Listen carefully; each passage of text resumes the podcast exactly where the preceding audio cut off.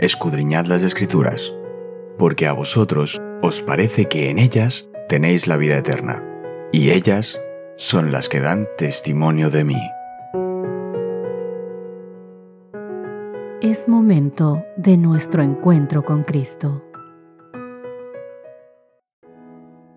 Hola, hola, ¿qué tal? Queridos amigos, qué gusto saludarles, qué gusto encontrarme nuevamente con ustedes en un inicio de semana más. Hoy es 2 de abril, domingo 2 de abril, y le damos gracias al Señor porque nos permite comenzar un mes nuevo en el que seguramente tendremos grandes y emocionantes encuentros con nuestro Padre Celestial. Nuestro título en esta semana, el general, es Un momento del destino, y nuestro texto base, que te invito a que cada día lo recuerdes, lo vayas memorizando, lo guardes en tu corazón, se encuentra en Apocalipsis capítulo 14 versos 14 y 15. La palabra del Señor dice, entonces miré y vi una nube blanca, y sobre la nube a uno sentado semejante al Hijo del Hombre, con una corona de oro en su cabeza y en su mano una hoz aguda. Y del santuario salió otro ángel, y clamó a gran voz al que estaba sentado sobre la nube. Toma tu hoz y ciega, porque ha llegado la hora de cegar, y la mies de la tierra está madura. Mis queridos amigos, Dios siempre habló a su pueblo y le presentó las verdades pertinentes que necesitaba oír en ese momento. Desde la advertencia sobre el diluvio que vimos en estudios anteriores, en Génesis capítulo 6, verso 7, hasta la primera venida de Jesús que se registra en Daniel capítulo 9, versos 24 al 27, pasando, claro está, por el juicio preadvenimiento de Daniel capítulo 7, versos 9 y 10 y el capítulo 8 al verso 14, y también los acontecimientos finales de la segunda venida de Cristo en Apocalipsis 12 hasta el capítulo 14. Dios nos ha hablado en estos últimos días de la historia de la humanidad ha enviado un mensaje especial al mundo y a su pueblo, destinado a satisfacer las necesidades del momento. Lo representa mediante tres ángeles que vuelan en medio del cielo llevando este mensaje urgente del tiempo del fin a todo el mundo. No solamente a una parte, no, porque el Señor no tiene hijos favoritos. A todo el mundo. El mensaje de los tres ángeles es el último aviso de misericordia de Jesús es un llamado que nos saca de nuestra propia justicia y nos lleva a confiar en la justicia de Jesús. Sin embargo, mis queridos amigos, como siempre, tú y yo debemos elegir a Cristo, rendirnos a Él y serle obedientes. Y las decisiones que tomemos ahora, no mañana ni en el momento de crisis, sino ahora, afectarán las decisiones que tomamos en los momentos de crisis finales que tenemos por delante. Así que querido amigo, hoy, ahora es el tiempo de prepararse. Y con esto en mente, en tu corazón, te invito a que comencemos con el título de hoy, Decisiones Eternas. Apocalipsis 14 es lo que vamos a ver en esta semana y justamente en este capítulo hay un mensaje final de misericordia de Jesús a un mundo caído y que es rebelde que por casi 6.000 años se ha estado impregnando de pecado y de maldad. Llegará el día en que cada ser humano del planeta tomará o deberá tomar su decisión final e irrevocable, ya sea a favor o en contra de Jesús. El mensaje de Apocalipsis acerca de la justicia de Cristo que nos libra de la condenación del pecado, así como el control del pecado en nuestra vida, resonará una y otra vez por toda la tierra. Vamos a leer dos textos bíblicos y vamos a ver allí qué promesa hizo Jesús a sus discípulos con respecto a la difusión mundial del Evangelio justo antes de su venida. Vamos a leer Mateo capítulo 24, verso 14 y a compararlo con lo que dice en Apocalipsis capítulo 14, el verso 6. Mateo dice lo siguiente, y será predicado este Evangelio del reino en todo el mundo para testimonio a todas las naciones y entonces vendrá el fin. Y Apocalipsis dice, vi volar por en medio del cielo a otro ángel que tenía el Evangelio eterno para predicarlo a los moradores de la tierra, a toda nación, tribu, lengua y pueblo. La promesa de Jesús de que este Evangelio del Reino será predicado a todo el mundo, que aparece en Mateo capítulo 24 verso 14, encuentra su cumplimiento final en el mensaje de Cristo para los últimos días de Apocalipsis capítulo 14, el verso 6, que dice que el Evangelio se proclamará a toda nación y tribu, lengua y pueblo. Tres veces en Apocalipsis capítulo 22 se afirma que Él viene pronto. Apocalipsis capítulo 22 versos 7, 12 y 20. He aquí yo vengo pronto. Bienaventurado el que guarda las palabras de la profecía de este libro. He aquí yo vengo pronto, y mi galardón conmigo para recompensar a cada uno según su obra. El que da testimonio de estas cosas dice, ciertamente vengo en breve. Amén. Sí, ven Señor Jesús. En el contexto de su pronto regreso, nuestro Señor agrega, el que es injusto siga siendo injusto, y el sucio siga ensuciándose. El justo siga siendo justo, y el santo siga santificándose. Apocalipsis capítulo 22, verso 11. El Apocalipsis avanza a un clima glorioso en el que cada persona deberá decidir a favor o en contra de Cristo. Por supuesto, mis queridos amigos, todos los días Mediante nuestras decisiones, incluso en las pequeñas cosas, estamos decidiendo a favor o en contra de Jesús.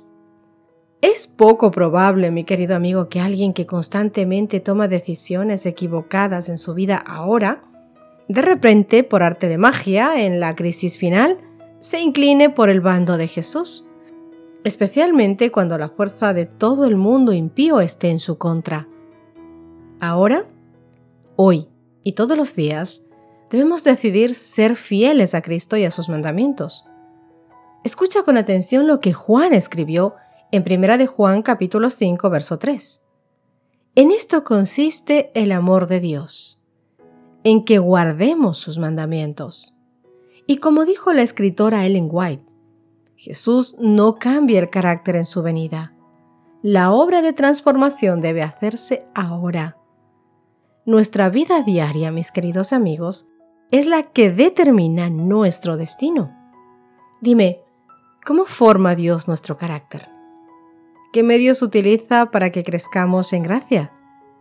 ¿Qué podemos hacer para permitir más plenamente que el Espíritu Santo nos transforme para ser más semejantes a Jesús? Después del estudio de hoy, ¿cómo te encuentras? ¿Qué has visto? ¿Qué piensas sobre tu carácter? Sobre las cosas que aún tienes por cambiar. Porque, mis queridos amigos, ante nosotros hay dos caminos. El camino ancho de la complacencia propia y la senda estrecha del sacrificio. Yendo por el camino ancho, obviamente podéis elegir el egoísmo, el orgullo, el amor al mundo, pero aquellos que recorren la senda estrecha deberán abandonar todo peso y el pecado que tan fácilmente nos acosa y que nos gusta hacer. ¿Cuál camino habéis escogido hasta hoy? ¿El camino ancho que lleva a la muerte eterna? ¿O el camino que conduce a la gloria y a la inmortalidad? Nunca hubo otro tiempo, querido amigo, más solemne en la historia de todo el mundo que el que vivimos hoy. Nuestros intereses eternos están en juego y debemos despertar a la importancia de asegurar nuestro llamamiento y elección. No nos atrevamos ni por un instante a arriesgar nuestros intereses eternos en base a meras probabilidades. No nos la juguemos. Debemos estar resueltos a perseverar. Lo que nosotros somos, lo que estamos haciendo, la conducta que adoptemos en el futuro, son todos asuntos de gran importancia, no son triviales y no podemos permitirnos ser descuidados, indiferentes o despreocupados. ¿Por qué? Porque a medida que Satanás trata de romper las barreras del alma tentándonos a transigir con el pecado, debemos procurar mantener nuestra relación con Dios mediante una fe viva y tener confianza en su fortaleza para capacitarnos para vencer toda barrera.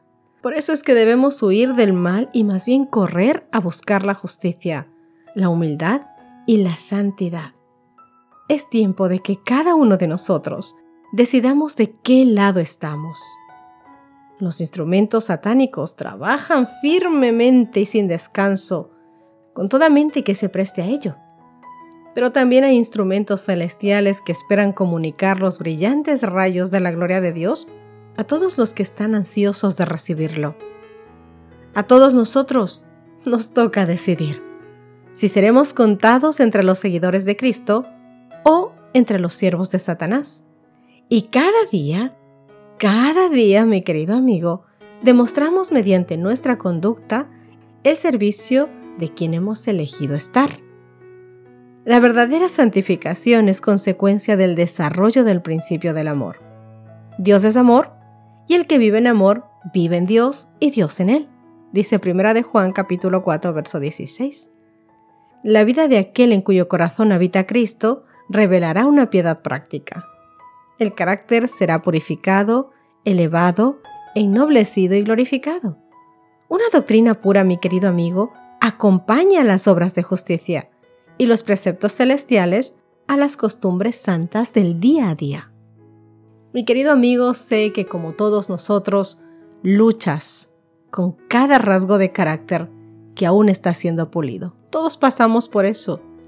Muchas veces caemos en el camino, pero el Señor nos levanta, nos reafirma, nos mira con una sonrisa maravillosa y nos ayuda a seguir adelante. Que Dios te bendiga en tu lucha, que Dios te ayude cada día a ser pulido más, a brillar cada vez más, hasta que tú y yo seamos limpios como el oro fino de Ofir y preparados para las moradas eternas. Terminamos nuestro estudio de hoy uniéndonos en oración. Ven conmigo, júntate a todos los que en este momento vamos a ir a los pies de la gracia del Señor.